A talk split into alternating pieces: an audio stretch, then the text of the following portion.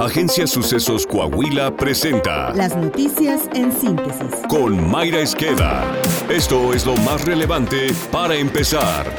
La cifra de homicidios durante el gobierno del presidente López Obrador concluirá con 206 mil. Para este año, la cifra diaria promedio es de 83 asesinatos, pero en su conjunto, durante los cinco años de gobierno de López Obrador, el promedio llega a los 95 asesinatos por día, lo que equivale a un homicidio cada 15 minutos en nuestro país. De acuerdo a la agencia T. Richards, que hasta ahora ha registrado 165.791 asesinatos en México, todo apunta a que la proyección de la firma se cumplirá, y de ser así, el gobierno de la 4T dejará muy por detrás los años de violencia de las administraciones de Felipe Calderón Hinojosa con 89.983 homicidios y de Enrique Peña Nieto con 113.629. La agencia T. Richards reveló también que entidades con gobiernos morenistas han sufrido aumentos importantes en el tema de seguridad como Veracruz, Oaxaca, la Ciudad de México y Quintana Roo.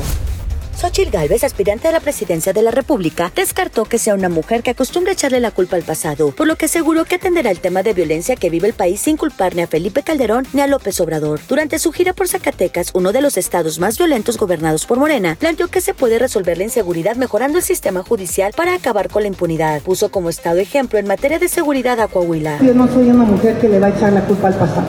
Ni a Felipe Calderón, ni a Andrés Manuel López Obrador. No le voy a echar la culpa. Pues yo acostumbro a ser una mujer que hace las cosas. Cuando vemos ejemplos como el de Yucatán, el de Coahuila, que son dos gobernadores, uno del PAN y otro del PRI, que han logrado vencer a la delincuencia y son de los estados más seguros. Coahuila, sobre todo, llegó a tener niveles delictivos como los que están viviendo ustedes, pero con dedicación, con capacidad, con valor, han resuelto estos temas, con policías bien pagadas, con policías estimuladas, con becas. Y a pesar de gobernar la ciudad con la percepción de inseguridad más alta del país, Saúl Monreal Ávila, el hermano del exaspirante presidencial Ricardo Monreal, anunció que dejará su cargo como alcalde morenista de Fresnillo para buscar una candidatura al Senado en 2024. De acuerdo con la última encuesta nacional de seguridad pública urbana del INEGI, en julio pasado Fresnillo tuvo 92.8% de su población que consideró que vivir ahí es inseguro. La ciudad se situó con la peor percepción de seguridad en México por arriba de Zacatecas capital y Ciudad Obregón Sonora. La Iglesia Católica señaló la responsabilidad que tienen padres de familia y la sociedad, así como el gobierno federal en la normalización de la violencia por parte de los jóvenes y advirtió que revertir este problema tomará un largo plazo. El editorial del semanario Desde la Fe enfatizó la necesidad de analizar los más recientes registros de golpizas brutales entre jóvenes en distintos puntos del país y destacó que este fenómeno tiene una causa multifactorial que va desde una severa desatención por parte de los padres de familia hasta la exposición continua a contenidos violentos y la pérdida de los valores fundamentales. La iglesia anticipó que la sociedad seguirá viendo brutales golpizas de jóvenes que terminan huyendo para agazaparse detrás de sus padres, sin el mínimo sentido de responsabilidad de las consecuencias de sus actos. Además cuestionó sobre lo que se puede esperar cuando la gente escucha de las máximas autoridades del gobierno una constante violencia verbal hacia quienes ejercen su misma vocación. Ellos deberían ser un ejemplo de respeto y tolerancia para mostrar a sus gobernados que la política es un verdadero servicio encaminado al bien de la familia humana por encima de cualquier animadversión, Internacional. Ovidio Guzmán López, quien fue extraditado el pasado viernes a Estados Unidos, comparecerá este lunes ante el Tribunal Federal de Distrito en Chicago. El presunto narcotraficante, hijo de Joaquín Guzmán Loera, estará representado por Jeffrey Lichman, quien también representó a su padre en el juicio en que fue condenado a cadena perpetua por cargos relacionados al narcotráfico en 2019. Ovidio Guzmán se enfrenta a varios cargos en Estados Unidos debido a las acusaciones presentadas en Washington, Chicago y Nueva York contra él y sus hermanos. Coahuila. La presidenta honoraria del DIF Coahuila, Marcela Gorgón Carrillo, entregó apoyos económicos a asilos adheridos al programa Adulto Mayor en Abandono. Gracias al juego con causa 2023, celebrado entre los araperos de Saltillo y los acereros de Monclova. Marcela Gorgón resaltó que durante la presente administración se desplegó en este programa para atender a las personas de edad avanzada que no contaban con el apoyo de una red familiar. Hasta el momento, con dicho programa han sido atendidas más de 4.000 personas en esa condición. En su momento, Roberto Cárdenas Zavala, director general de la dependencia, puntualizó que AMA ha otorgado más de 340.000 apoyos y más de 103.000 servicios. En lo que va de esta administración, se han atendido a más de 4.000 adultos mayores, otorgando más de 103.000 servicios de atención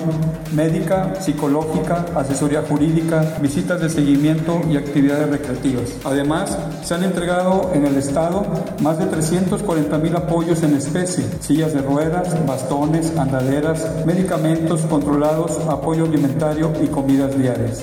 El gobernador electo de Coahuila, Manolo Jiménez Salinas, dio a conocer que junto con su equipo de transición y en total coordinación con el actual gobierno estatal, continúa trabajando en la construcción de su plan ejecutivo de gobierno a través de las diversas mesas de trabajo que fueron instaladas desde el mes de agosto. Al día de hoy se han instalado 19 mesas donde están participando alrededor de 300 personas, se han tenido más de 100 reuniones y bueno, las mesas que van más avanzadas o que ya casi casi están listas son las de seguridad, de finanzas, de salud, de desarrollo social, de obra pública. Y bueno, esperemos que para el mes de octubre ya tengamos listo el plan de los 100 días, el plan ejecutivo 2024 y lo que serán las bases del plan estatal de desarrollo 2023-2029. Saltillo. En la estación de bomberos de Ramadero se revisó el trabajo para la paz y tranquilidad en los ejidos y en la zona industrial de Saltillo, donde el alcalde José María Frostro Siller encabezó la sesión de las comisiones de seguridad pública y tránsito, así como la de desarrollo rural del Cabildo. El presidente municipal de Saltillo estuvo acompañado por el general de brigada diplomado de Estado Mayor Guillermo Arellano Morales, comandante de la sexta zona militar, además de distintos comisariados, ejidales y gerentes de empresas de la región. Jorge Alberto Leiva García, presidente de la Comisión de Seguridad Pública y Tránsito, destacó la presencia de elementos de la Policía Preventiva y su agrupamiento rural, además de bomberos de Saltillo, para trabajar de manera coordinada. El avance de nuestro podcast deportivo con Alondra Pérez. Resultados de la semana 2 en la NFL. Por fin alguien le ganó a Red Bull esta temporada en la Fórmula 1. Alexa Moreno ganó la medalla de oro para México en gimnasia artística y le tengo los resultados de la jornada 8 en la Liga MX. Está usted bien informado. Somos Sucesos Coahuila.